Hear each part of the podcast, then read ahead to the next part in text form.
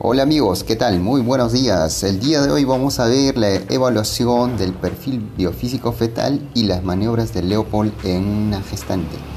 Correcto, las maniobras de Leopold, las maniobras de Leopold se, existen cuatro tipos.